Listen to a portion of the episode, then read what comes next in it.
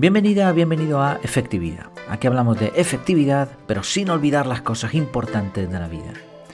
En este episodio te voy a hacer un resumen de los últimos días, te compartiré cómo va el proyecto por dentro, te contaré algunos aprendizajes, trucos, lecturas, anécdotas, lecciones, datos, vamos, un filtro de contenido de calidad y que espero te sea muy, muy útil. Estamos en la semana 9. Realmente son dos meses y poco, pero parece que ha pasado muchísimo. Algunas novedades en la academia para empezar, por ejemplo, he puesto un botón en, la sección de la academia, ya sabes que ahí tienes pues, todos los contenidos. Y en la parte de arriba he puesto un botón un poquito diferente para resaltarlo con una encuesta para los nuevos miembros. Si no lo has hecho ya, por favor, pues te pido que la hagas. Es muy breve, son un par de minutos y para mí va a ser importante porque esto me, va a permitir saber por dónde van los tiros, ¿no? Por dónde, qué está funcionando, qué no está funcionando tanto y cómo llega la gente aquí a, la, academia. Eh, de momento las encuestas que se han rellenado me indican un poco que el podcast es fundamental y que lo que más se valoran son los cursos flash. Eh, tengo que seguir potenciando el podcast con entrevistas también, me han indicado, y obviamente seguir haciendo cursos, que eso pues ya está en marcha. También he metido esta semana el archivo de conocimiento público. Eh, es una pieza fundamental de la academia para mí, que irá a más. Todavía quedan algunas otras piezas, como por ejemplo una guía de inicio para los nuevos miembros, que esto me lo habían sugerido. Eh, bueno, eh, voy haciendo, cada semana pues se va metiendo alguna cosita más y creo que la academia cada vez está más completa. He visto esta semana, he estado trasteando mirando webs de productividad americanas no solamente mirando artículos o contenidos, sino un poco las estructuras que ellos tienen. Y casi todos, prácticamente todos, tienen una membresía mensual con pago anual. Mucho más cara, ofreciendo menos. Obviamente es el mercado americano, el precio pues varía, pero la verdad es que no ofrecen ni un 10% de lo que ofrece la academia. Y aún así funcionan, o por lo menos eso dicen ellos. Creo que sí, creo que sí, porque eh, se nota, o sea, hay, cositas que demuestran que hay gente metida dentro. Así que este es el camino, lo tengo claro. Solo tengo que encontrar a las personas adecuadas. Las personas están, estoy convencido de que en el mercado español, en el mercado latinoamericano, hay personas interesadas por estas temáticas que saben o han detectado ya que esta es la manera más rápida de progresar, unirte a algún tipo de membresía donde tengas contenidos especializados, ¿no? Simplemente por estar en internet o por tener redes sociales no vas a progresar. Eso lo puede hacer ya cualquiera y ahí no va a haber diferencial. Entonces, las personas están y cada vez va a haber más. Obviamente no tantas como en el público americano, pero hay. El producto también está y de hecho en este sentido digamos que mm, tengo cierta ventaja porque no hay tantas membresías como la mía sobre desarrollo personal y no tanta oferta como la que tengo yo. Así que están las personas, está el producto, falta el puente. ¿Cómo es el puente? Pues hay dos formas de llegar. Una es matando moscas a cañonazos, que sería pues hablarle de la academia a todo el mundo. Esto tiene un porcentaje de conversión bajísimo, eso quiere decir de que le hablas a mil personas y a lo mejor una se interesa, así, así está la cosa, y obviamente mucho esfuerzo. La otra forma es con rifle de francotirador, que es eh, hablarle directamente a la persona a la que le va a interesar este tema. Aquí el porcentaje de conversión es altísimo, estaríamos hablando a lo mejor un, no sé, un 20%, dos de cada 10 o, o cosas así, pero también envuelve mucho esfuerzo encontrar a esas personas. Así que la conclusión es que no hay puente sin esfuerzo, por lo tanto, a seguir trabajando y a tener paciencia. En cuanto a la web, Tenía puesta publicidad en Google Ads, esto sería algo así como matar moscas a cañonazos. Se supone que el algoritmo va aprendiendo, pero yo lo he probado varias veces y no me funciona. Y no sé, la sensación que se me queda es que estoy tirando el dinero ahí. Así que he pausado la campaña y he metido una campaña en Evox con el podcast. He aprendido dentro de la web a ocultar secciones. A secciones me refiero no una página o una parte de la página, sino un bloque. Eh, un bloque, una, una porción pequeña de una página, la puedo mostrar a quien yo quiera. Miembros de la academia, no miembros o miembros de una membresía en particular, plan mensual, plan anual a los que han comprado cierto curso. Y esto me está permitiendo eh, dar, ofrecer una web bastante más limpia a los miembros de la academia. Por ejemplo, no ven publicidad en ningún sitio, que es una cosa que he puesto y que, que tampoco me funciona mucho y que afea un poco la página, aunque yo la, la, tengo muy, muy limitada. Por ejemplo, en el magazine tengo tres banners de publicidad integrados, con lo cual no te saltan cosas, no te, no te va a molestar. Pero aún así a los miembros de la academia se lo quito para que no la tengan que ver. Igual la suscripción a la newsletter. Ya están suscritos una vez que tú te, te pones en alguna membresía mensual, anual, la que sea, o compras algún curso, automáticamente te suscribes a la newsletter. Esta es de hecho la forma que yo tengo de comunicarme con los suscriptores, por lo tanto es lógico que sea así y de regalo pues se llevan esa newsletter semanal que como mencionaré después está gustando bastante así que no, no le va a molestar. Estoy haciendo esto por si te interesa con el plugin Elementor Pro que te pago pero creo que merece la pena y un plugin que de momento lo tengo en la versión gratuita porque me es suficiente que se llama Paid Memberships Pro. En cuanto al podcast, tuvimos dos episodios especiales la semana pasada. Uno fue el resumen del reto y el otro la reseña del libro Hábitos Atómicos. Creo que los dos episodios fueron bastante potentes, de hecho recibí comentarios al respecto y sobre todo muy prácticos. Las reseñas que estoy haciendo son prácticamente resúmenes de libros, así que pues es un valor añadido para los miembros de la academia. La cantidad de escuchas está estancada no parece influir que publique más o menos episodios en abierto. O sea, antes tenía cinco episodios en abierto y luego episodios extra para los miembros de la academia. Eh, al final lo que he decidido es que va a haber un episodio al día. Algunos son en abierto, otros son exclusivos para los miembros de la academia, como este resumen mensual, eh, perdón, semanal, ¿no? todos los lunes, pues te explico cómo ha ido la semana anterior y es algo además que también gusta bastante. Eh, aún así, da igual si publico 2, 3, 5 a la semana, no aumentan las escuchas. Esto es algo que otros podcasters están viendo, lo he comentado alguna vez, parece que está siendo muy difícil hacer crecer eh, los podcasts. Tengo muy claro cuál es la razón. La razón es que el algoritmo pues está empezando a funcionar como una red social. Y esto es algo que, que a los podcasters les está disgustando muchísimo porque ven como las grandes plataformas se comen sus contenidos, ofrecen lo que quieren, sobre todo su publicidad de pago y, aquellos contenidos que son propios, que son exclusivos, y bueno, esto es un problema.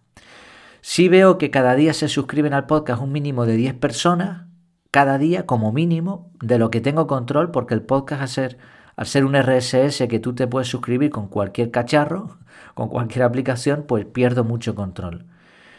Eh, claro, se suscriben 10 como mínimo, pero la ventaja del podcast es la confianza que se transmite a largo plazo. Eh, decían, decía un podcaster que cuando tú eh, escuchas un, episodio de un podcast, estás, el, el autor te está hablando al oído.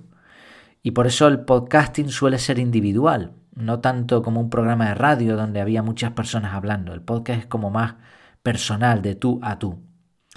Pero claro, si no hay una continuidad, o sea, se suscriben 10, pero si no escuchan varios episodios al menos, es complicado que haya una conversión ahí. O sea, eh, la gente funciona por confianza, confío en este podcaster porque le he escuchado, porque sé que entiende de este tema, por lo tanto voy a unirme a la academia. En mi caso, ¿no? Por, poner, por ser más específicos.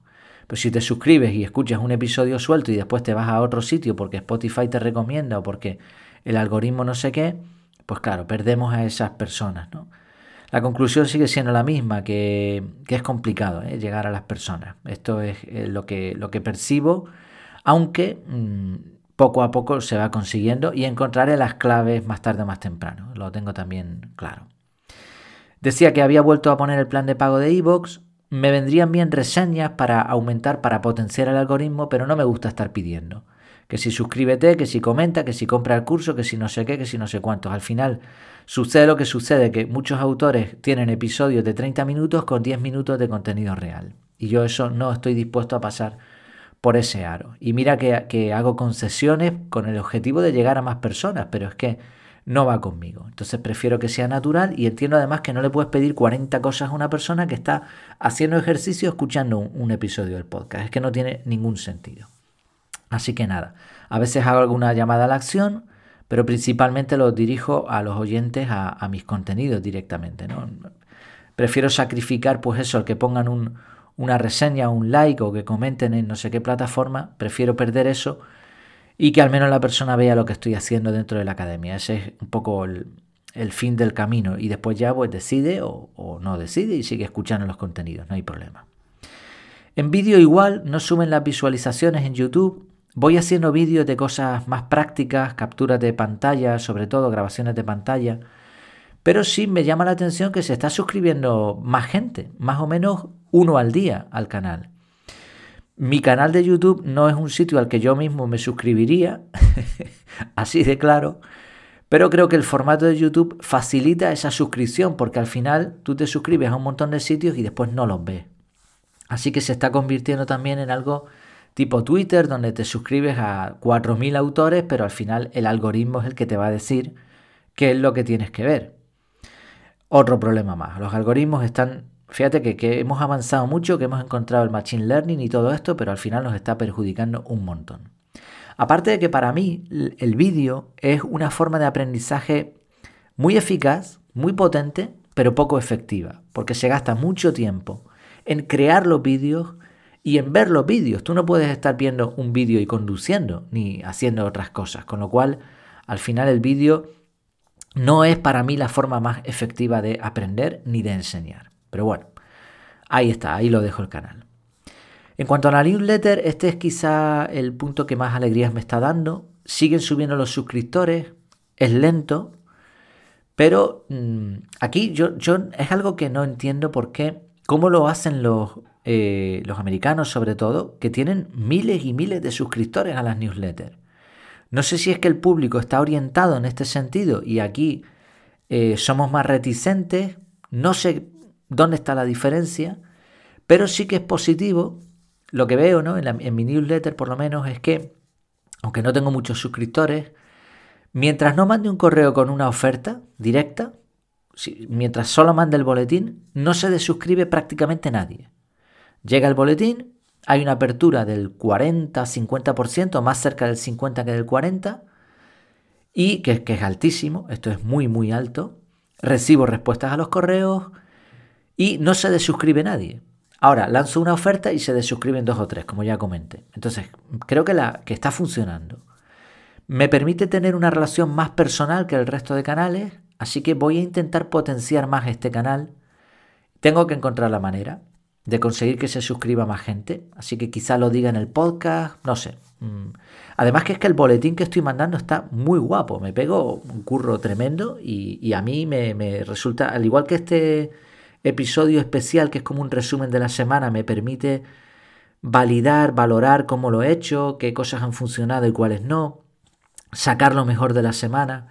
La newsletter también me permite hacer eso en un formato escrito bastante esquematizado y ya digo, está gustando, así que voy a intentar potenciar esta parte que creo que, es la que me funciona ahora mismo.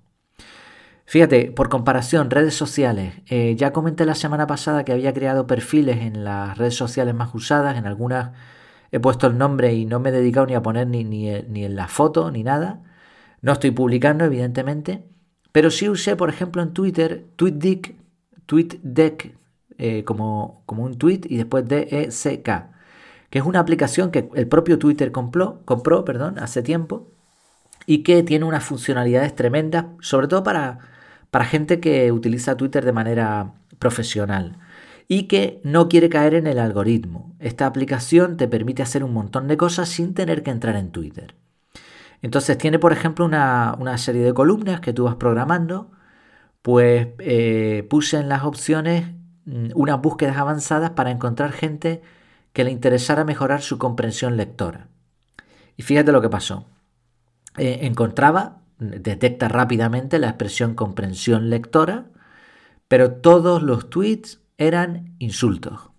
Gente que ponía un tweet, alguien le respondía de forma negativa y la respuesta a su vez del autor era qué poca comprensión lectora tienes, pareces tonto, eres un inútil, vete a un curso de comprensión lectora. Todo, ¿eh? Todo. No encontré ni una sola persona que estuviese diciendo que quería mejorar su comprensión lectora. Todo eran insultos. Así es Twitter.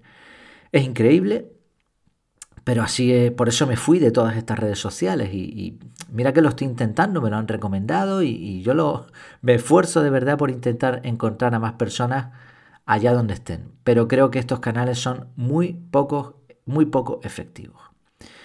Ahora, como tengo más tiempo, puedo trastear un poco, pero bueno, y te cuento las conclusiones para que veas también que, no. Cuando yo digo que las redes sociales son poco efectivas, es por algo. No, llegué a tener una cuenta de Twitter con 34.000 seguidores reales y no funcionaba. Un paréntesis aquí, una advertencia especial contra TikTok. TikTok es un idiotizador. Está usando el Machine Learning para predecir de una manera súper efectiva qué vídeos te van a mantener enganchado. Es como eh, la, máxima excelencia en redes sociales.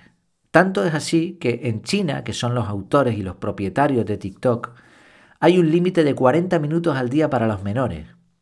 Sabes que en China tienen un montón de, tecnología al uso o para eh, controlada, por decirlo así, por el gobierno. Todo pasa por el gobierno. El gobierno está controlando a los ciudadanos con cámaras, tienen un sistema de, de puntuación, si hablas mal en una red social del gobierno te, restan puntos hasta que al final no puedes eh, ni comprar ni echar gasolina, o sea, lo tienen todo controlado digitalmente. Y el hecho de que ellos mismos limiten a 40 minutos al día a los menores ya quiere decir algo. De hecho, el algoritmo que utilizan de TikTok en China es diferente al que utilizan fuera. Entonces, creo que esto quiere decir algo, ¿no? Si tenemos chiquillos o lo que sea, pues hay que, de alguna manera hay que limitarles esto. Sé que es difícil, pero pero hay que mirarlo porque esto es, un desastre. Clases en directo, el lunes 5 no tuvimos porque era un día anterior a festivo y, bueno, no, era, no son días ideales ahora mismo para los contenidos, pero bueno. El próximo lunes vamos a tener clase, cómo luchar contra la procrastinación. Hablaremos de qué es procrastinar, qué estrategias podemos usar, pero sobre todo lo vamos a enfocar desde un punto de vista diferente al habitual porque creo que en este tema de la procrastinación hay una confusión enorme y se, enfoca de un modo poco realista. Entonces vamos a intentar darle la vuelta en la clase. En cuanto al grupo, la semana pasada había comentado de... Eh, perdón, que se me, se me lengua la traba. Eh, de dividir el grupo por temáticas. El requisito de Telegram es 200 miembros y como ahora mismo hay 30 personas dentro del grupo, eh, hay más en la academia que en el grupo, obviamente, pero bueno, de esas 30, pues tendría que meter artificialmente a 170 y después eliminarle. Hice una prueba con un contacto, después no sabía cómo echarlo del grupo. Espero que no lo haya visto esta persona, creo que no, porque busqué un contacto de estas, que, de estas personas que no utilizan Telegram, que no han entrado en, en mucho tiempo. Bueno, ahora el requisito ha bajado a 100, pero no lo tengo claro. Lo he preguntado y, hay personas que están a favor, otros que no. Eh, también veo que el grupo los días festivos, los fines de semana está tranquilo, de alguna manera orgánica o natural. Hemos entendido que esos días no es para estar tanto hablando en el, grupo. Se habla cuando se tiene que hablar, algunos comentarios son bastante largos, otros son más al grano. Eh, bueno, mm, de momento estamos a gusto, no hay nadie que se haya quejado directamente. Si, algún comentario nos parece largo, pues obviamente lo, obviamos y ya está. A otros nos parece interesante, bueno, pues ya está. Otros comentarios a lo mejor cuando se hacen preguntas quizá no hay tanta participación, en otros momentos sí. Creo que está funcionando de manera natural, hay mucho respeto, hay buen rollo, así que de momento no lo voy a tocar. Ya veremos más adelante, porque sí creo que es, interesante eh, tematizarlo, ¿no? Poner apartados. En cuanto al reto del mes, terminamos el reto de agradecimiento. Ya grabé un episodio resumen, así que no voy a mencionar mucho aquí. Sí encontré un artículo de vacadesuyo.com eh, que muy bueno. Eh. Dice, eh, leo literalmente, lo sé, a veces la vida da un puñetazo en el estómago y parece que no hay nada por lo que estar agradecido. Pues adivinas qué, no importa, no tienes que encontrar nada, es la búsqueda lo que cuenta.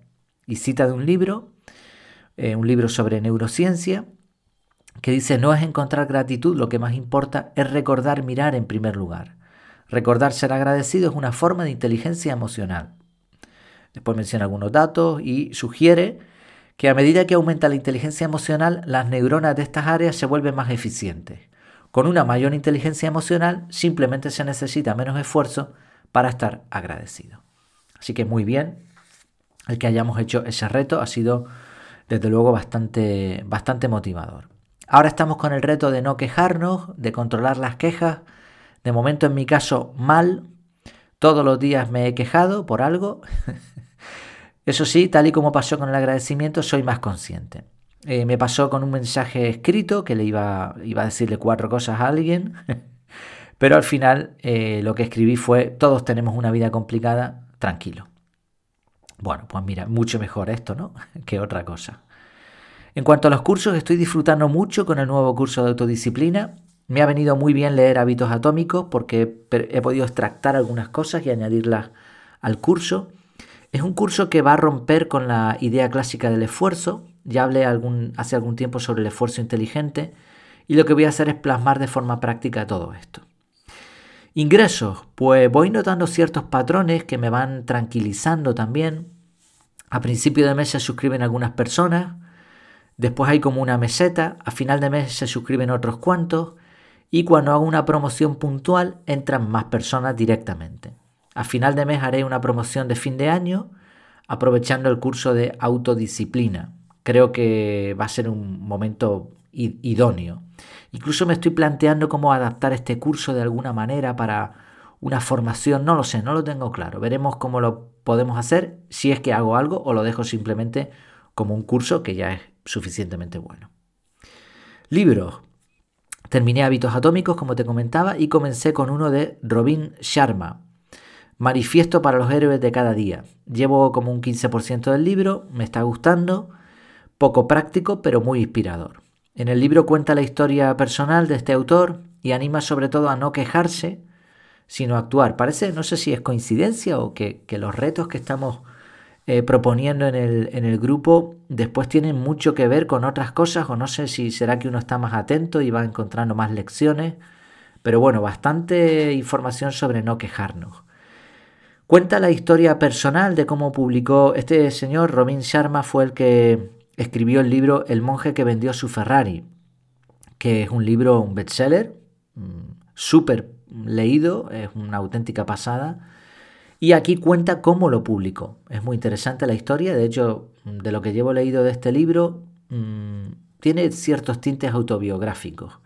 Y también frases sueltas muy potentes. Por ejemplo, una que anoté dice, te ruego que defiendas el respeto por ti mismo y por tu arte por encima de dictámenes cobardes e impedimentos de personas que son maestros en la teoría, pero creadores de nada. Así que bien, muy potente esta frase y viene bien para aquellos que estamos creando contenidos, por ejemplo. Luego dice otra, si la mejoría no parece difícil, no es una auténtica mejoría. Así que bien también, ¿eh? muy, muy inspirador está, está resultando el libro. En Internet eh, llevo 33 días de racha con la aplicación Refine y 12 personas se han unido, 12 referidos que mediante el enlace que puse, pues, pues se unieron a, esta aplicación. Me sigue convenciendo, estoy encontrando algunas cosas interesantes, así que seguiré utilizándola como fuente de aprendizaje. Por ejemplo, encontré un artículo de Ali Abdal y también de Morganizer eh, hablando del bloqueo de tiempo. Cada vez veo más webs hablando de bloquear tiempo. En su newsletter, Ali Abdal comparte algo que llama el método de la semana ordinaria ideal. Método de la semana ordinaria ideal. Lo que hace es bloquear tiempo primero para cómo sería una semana ideal, perdón, una semana ordinaria, o sea, sus responsabilidades. Y después añade cómo sería la semana ideal, añadiendo otras prioridades de acuerdo a sus principios. Eh, esto es algo casualmente, bueno, casualmente no, tiene sentido. Esto es algo que se explica en el método CAR. Una vez que se, se entiende lo que es la metodología en sí, al montar el sistema se hace precisamente algo, algo así, algo similar. Y voy viendo eh, piezas del método explicadas de forma individual por otros autores. Es lógico, tiene sentido porque creo que son técnicas muy buenas y son las que ahora mismo mejor funcionan. Solamente que Eh, a estos autores les falta unir las piezas con una metodología consistente, integral, sencilla y flexible. Por eso creo que el método CAR tiene tanto valor. Solamente por el método merece la pena unirse a la academia, porque por una cuota mensual vas a tener acceso a esta metodología que de verdad creo que ahora mismo, eh, y no lo digo por decir, es uno de los métodos más potentes de organización personal. Eh, adiós al GTD ya de una vez por todas. El GTD ya además con, las últimas novedades que ha habido pasa a ser una metodología obsoleta con principios interesantes que tienen sentido pero que como método no sé eh, por qué se sigue insistiendo, porque la mayoría de las personas lo han abandonado, por lo menos es lo que yo voy escuchando por ahí. Y no hay una metodología consistente que, lo, que haya sustituido a GTD. Y creo que CAR puede ser ese método. Así te animo a echarle un vistazo y después, oye, intentar practicarlo durante un tiempo o si no, pues buscar cómo combinar estas piezas. Sabes que también tengo una, una formación en donde pues tenemos una serie de reuniones, hay una serie de cuestionarios y ahora yo monto una metodología con piezas, con, diferentes cosas que he aprendido de otros métodos. Eh, de momento ha salido bien y me veo con ese potencial. Pero aún así yo indicaría a las personas que quieren simplemente aprender un método sencillo, método CAR. También vi una reflexión muy buena, esta me la compartieron, un artículo de Tini Buddha, Tini Buddha o algo así, .com, tinibuddha.com. T-I-N-Y-B-U-D-D-H-A.com. Y la reflexión compara a la vida a circular por una autopista. Consejo, ir por el carril derecho. ¿Por qué? Porque a veces vamos demasiado rápido y no disfrutamos de las cosas. Estar presente, en el momento presente, disfrutar del momento, de, las sensaciones. También encontré un artículo muy interesante con seis estrategias que te hacen mejor lector y persona, de paso. Y una de las estrategias es 100 páginas menos tu edad. Si tienes 30 años y un libro no te ha cautivado hasta la página 70, deja de leerlo.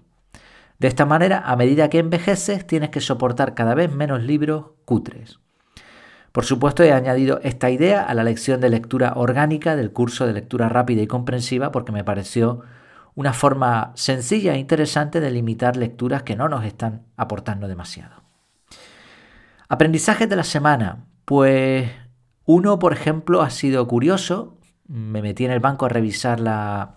Bueno, una vez al mes dedico como hora y media, aproximadamente, dos horas como mucho, a poner al día la contabilidad. Y cuando me meto en el banco veo un, un cobro de 10 euros que no sabía de dónde venía al final conseguí ver de dónde y era una... Eh, eh, me, estaban cobrando comisiones, cosa que antes no hacían. Como antes tenía mi nómina, no me cobraban comisiones. Ahora, al no tener nómina, lo han detectado de alguna manera y me cobran una comisión mensual de 10 euros. Lo he compartido con algunos amigos y me dicen que ellos incluso pagan más comisiones. Eh, me parece ridículo, me parece absurdo porque es como se suele decir, no sé si la expresión por ahí es la misma, pero aquí se dice al revés del pepino. O sea, cuando eh, puedo pagar las comisiones sin problema porque tengo un, sueldo fijo, una nómina, no me cobraban nada, pero ahora que no lo tengo, me cobra.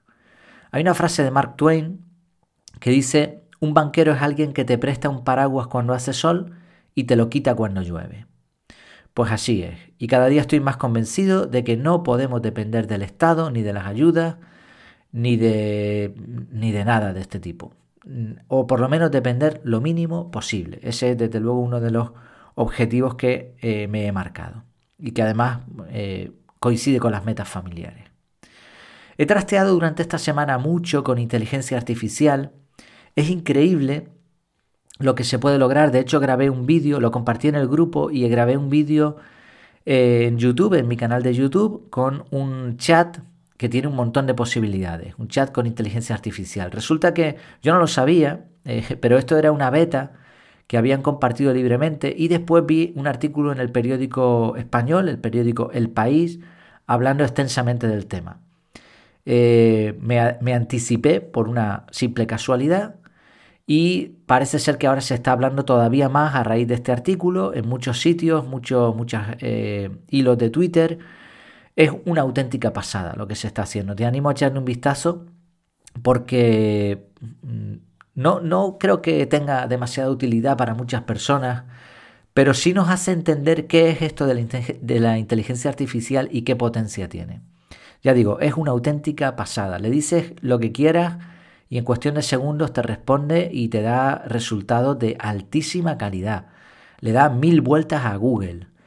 El problema es que no creo que esto dure mucho, no creo que estas inteligencias artificiales las dejen abiertas al público porque eh, su potencia es extraordinaria. Entonces creo que esto, creo que la gente ya, los autores ya han aprendido del, del enorme problema de tener tanto gratis en Internet. Si tú tienes contenidos gratuitos en Internet, la única forma de monetizar esto y de sacar rendimiento es con publicidad. La gente está harta de publicidad, los autores están hartos de dar contenido gratis. Así que este tipo de, cosas que están saliendo te ponen una beta, pero en poco tiempo eso se va a cerrar probablemente y va a haber que pagar, como ya ocurre con las inteligencias artificiales que te generan imágenes. Otra cosa que me pasó curiosa es que eh, buscando por eh, webs de segunda mano, encontré una persona vendiendo una impresora portátil.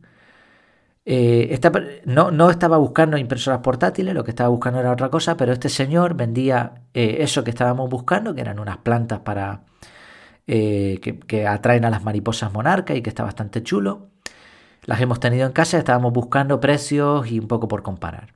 ¿Y qué ocurrió? Pues que esta persona vendía una impresora portátil. Entonces piqué, me llamó la atención, y era una impresora normal y corriente con una maleta.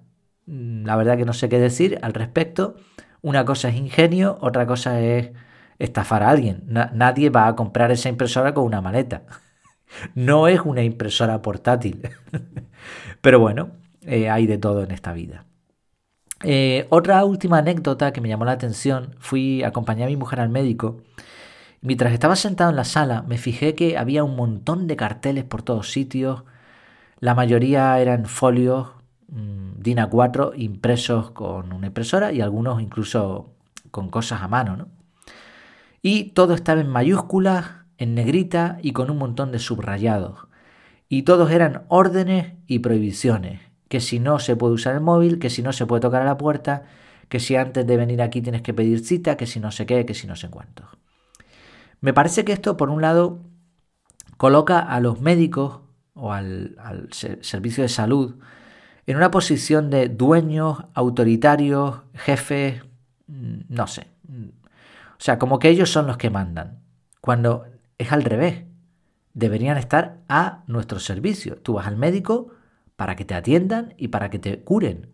Para eso pagamos un montón de dinero, para tener un servicio de seguridad social y un servicio médico de salud que además es bastante bueno en España en comparación con otros países. No entiendo, o sea, creo que están, no, no, no entienden la situación, no es así, o sea, no, deja de ponerme cartelitos y, y ya está, y atiende a las personas que es lo que tienes que hacer. Pero bueno, así, así está funcionando, se está deteriorando muchísimo el servicio de salud público, pero muchísimo, los impuestos cada vez son más altos y por contra los servicios cada vez son peores.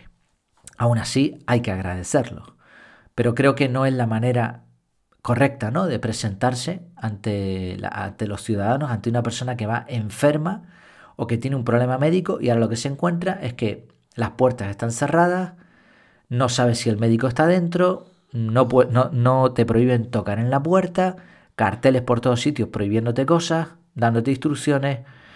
Me parece que no es el camino, no, no creo que represente la realidad, ni tampoco es positivo ni para ellos ni para nosotros. Pero por otro lado, hay una lección aquí, y es que si subrayas todo, no subrayas nada. Había tantos carteles que al final nadie los mira, nadie entiende el mensaje porque hay tantas, tantos mensajes que no, es que no hay ninguno resaltado. Eh, todos son buenos por separado o pueden tener cierto sentido, aunque no, esté de acuerdo con el mensaje, pero en conjunto no te dicen absolutamente nada. Y me hizo pensar, porque eh, lo comentaba antes ya, ¿no? Un poco. A la hora de promocionar la academia, Lo que me está pasando es que tengo muchos canales, pero no tengo una estrategia clara. Entonces dices mucho, hablas mucho, pero mm, las personas no saben por dónde está el camino. Y por eso tengo ganas de eliminar cosas, como ya he hecho en más de una ocasión. Eh, como el perenquén, ¿no? Esta lagartija que hay aquí en Canarias bastante, que se agarran, eh, como el geco, que se agarra a las paredes de una forma espectacular. Y cuando tú le, te acercas o ves un depredador, pues se deja caer la cola para despistar e ir más rápido. Que por cierto, esto se llama cola autotomizada. Autotomizada. Y sigue moviéndose durante un tiempo, hasta media hora en algunos casos. Pues yo tengo ganas de cortar eh, secciones, de eliminar partes de la academia, no de la academia, sino de, la, de todo lo que tengo montado para llegar a, la gente. Pero no lo tengo claro. Así que por eso decía al principio, si rellenan la encuesta, pues me vendrá genial. O si me pones un comentario, ya sabes, como siempre, efectividad.de barra contactar. O si, eh, si estás en el grupo, pues en el grupo podemos hablarlo. De momento dejo la decisión pendiente mientras sigo aprendiendo y detectando esos patrones eh, para los cuales, en, los cuales voy a ver cómo llegar a las personas, ¿no? que es lo que me interesa finalmente. Bueno, pues estos son algunas anécdotas, enseñanzas, eh, cosas que me han sucedido en la semana.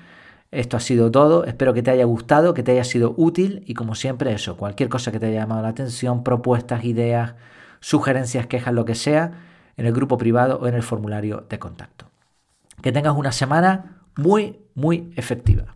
Hasta, hasta pronto, hasta luego.